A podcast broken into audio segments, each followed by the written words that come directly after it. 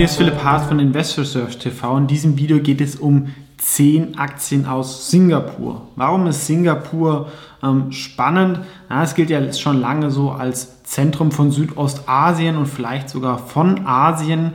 Und ähm, wenn Hongkong halt ein bisschen restriktiver wird, Leute aus China ein bisschen rausgehen, gerade die westlichen Firmen, sollte Singapur eigentlich profitieren. Es ist auch eine der inzwischen sehr, sehr wenigen Regionen weltweit, die sehr pro Business sind. Ja, Europa geht da ja eher einen anderen Weg. Und dazu sind sie halt einfach ähm, sehr ähm, liberal und haben ähm, verschiedene Firmen und ähm, sag ich mal, das ganze Thema Südostasien ähm, ist eigentlich halt auch interessant, weil da leben halt auch wahrscheinlich fast eine halbe Milliarde Menschen, die wachsen, wo man ein bisschen weniger die politischen Themen hat wie China. Ähm, Singapur ist deswegen auch der Hauptsitz von vielen Firmen, die gar nicht direkt aus Singapur kommen, die ich jetzt aber mit dazu nehmen würde. Und deswegen will ich hier zehn vorstellen, auch als kleines Land letztendlich war mal dort mit, äh, als eine Stadt so äh, ein paar Millionen Einwohner, so viele Firmen gibt es natürlich nicht, ähm, aber halt einige Firmen, die in dieser Region tätig sind, die hier einen Sitz haben. Die erste ist wahrscheinlich die bekannteste, das ist Sea Limited. Das ist ein E-Commerce-Marktplatz ähm, in Südostasien, haben auch ein Gaming-Thema äh, und auch, ähm, sag ich mal, Fintech war eine sehr, sehr Hedgefonds-Lieblingsaktie und ein extremer Corona-Gewinner. Ja. Also ich habe ja schon mal ein Video zu gemacht, wo ich gesagt habe, ist gar nicht so teuer. Danach hat die Aktie sich verfünffacht. Jetzt kam sie aber auch wieder runter.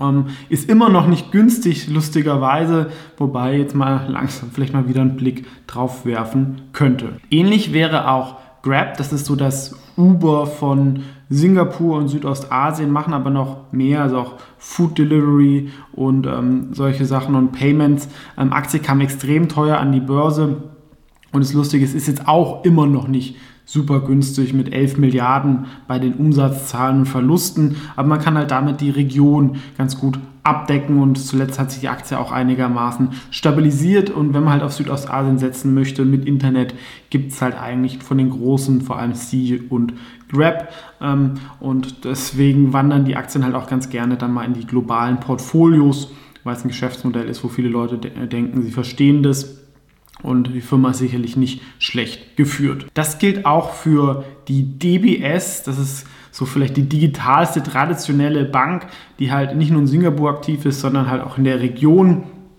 ähm, und auch dafür eigentlich nicht so teuer ist wie eine traditionelle Bank. Dafür gibt es noch eine ordentliche Dividende, aber man hat halt immer das Bankenthema. Ne? Wenn wir eine globale Rezession haben, gerade in den Regionen, da werden die es auch merken. Aber wenn ich mal eine Bank kaufen würde, was ich sehr, sehr ungern tun würde, dann wäre DBS sicherlich ganz oben bei mir auf der Liste ähm, von dem, was ich davon gehört habe und auch mir angeschaut habe, ähm, die auch in Singapur sehr präsent sind ähm, eine eher unbekanntere Aktie. Vielleicht war jemand mal im Hotel davon, ist Banyan Tree. Ich habe auch eine Webseite 1000hotels.net mit den besten 1000 Hotels der Welt. Da tauchen diese Banyan Trees relativ oft auf, die solche Luxusressorts betreiben, vor allem in Südostasien. Aktien hat natürlich stark unter Corona gelitten war auch davor jetzt nicht so der äh, super starke Performer, trotzdem so 203 Singapur-Dollar, das ist jetzt auch nicht so viel ähm, für so eine Marke und die Ressource.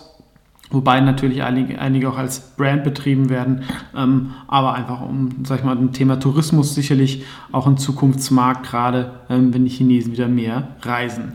Ja, und ein klassisches Geschäftsmodell, was jeder kennt, sind Immobilienportale. Da gibt es auch ein Immobilienportal für Singapur, das heißt Property Guru, sind inzwischen auch an der Börse versteht ja jeder, dass da halt ähm, äh, Immobilien gelistet werden gegen eine ähm, Vieh-Aktie, ähm, ist allerdings nicht so richtig profitabel nach Umsatz, relativ typisch, aber das ist natürlich ein Pure Play auf Singapur und auf den Immobilienmarkt, also das kann man sich natürlich dazu dann auch anschauen. Ähm, auch was Interessantes ist Karoo. Die kommen eigentlich aus Südafrika, aber das dann natürlich auch ein bisschen problematisch ist, sind die jetzt in Singapur gelistet und ähm, die bieten so einen Service von Car-Tracking an. Ähm, für Firmen, für, für Privatkunden gegen Diebstahl etc. oder einfach für die Daten. Ich finde es ein sehr interessantes Geschäftsmodell, weil es halt auch so eine Subscription hat. Allerdings halt die Frage, wie schaut der Markt in zehn Jahren aus? Werden es nicht die OEMs, also die BMWs und Teslas dieser Welt halt integriert haben? Und ähm, das finde ich ein bisschen schwierig und ist immer doch sehr, sehr diversifiziert. Das ist halt dann in einem Land funktioniert, im anderen gibt es einen anderen lokalen Player. Ähm, trotzdem keine uninteressante Aktie, die auch ein sehr attraktives Finanzprofil hatte und jetzt auch jetzt nicht mega teuer dafür ist, aber es ist halt eigentlich eine Südafrika-Aktie, muss man auch sagen. Eine Aktie, die auch eigentlich aus Singapur kommt, aber dort gelistet ist, wäre Thai Bev.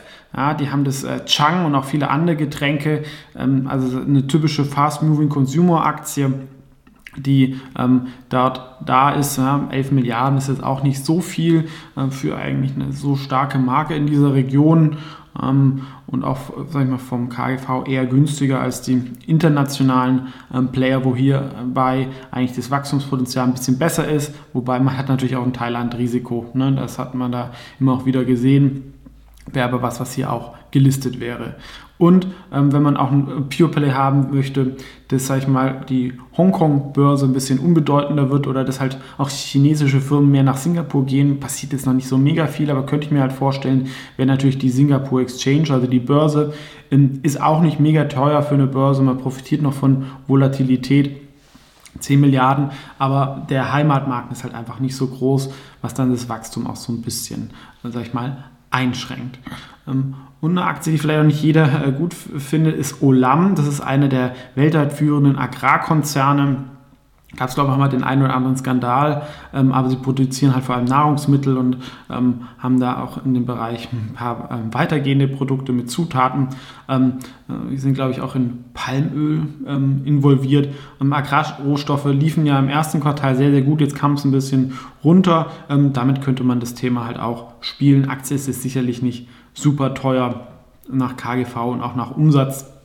Und einfach äh, Agrar ist ja durchaus wichtig ähm, Essen und es gibt halt da nicht so viel ähm, börsengelistete Pure Plays, wozu Olam gehört.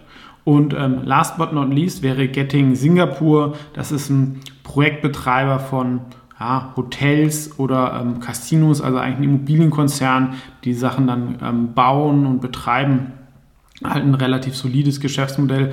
Ähm, ist aber auch jetzt nicht so mega spannend, sondern eher halt so eine defensivere Dividendenaktie, die vom Wachstum der Mittelschicht von Südostasien und Singapur halt weiter profitieren würde. Das waren also zehn Ideen zum Thema Singapur. Muss natürlich jeder ähm, selber wissen. Ich bin, glaube ich, aktuell in keiner indirekt investiert, finde den Markt aber nicht uninteressant. Was wären noch interessante Aktien aus Singapur äh, für euch? Gerne kommentieren. Ansonsten vielen Dank fürs Zuschauen und bis zum nächsten Mal.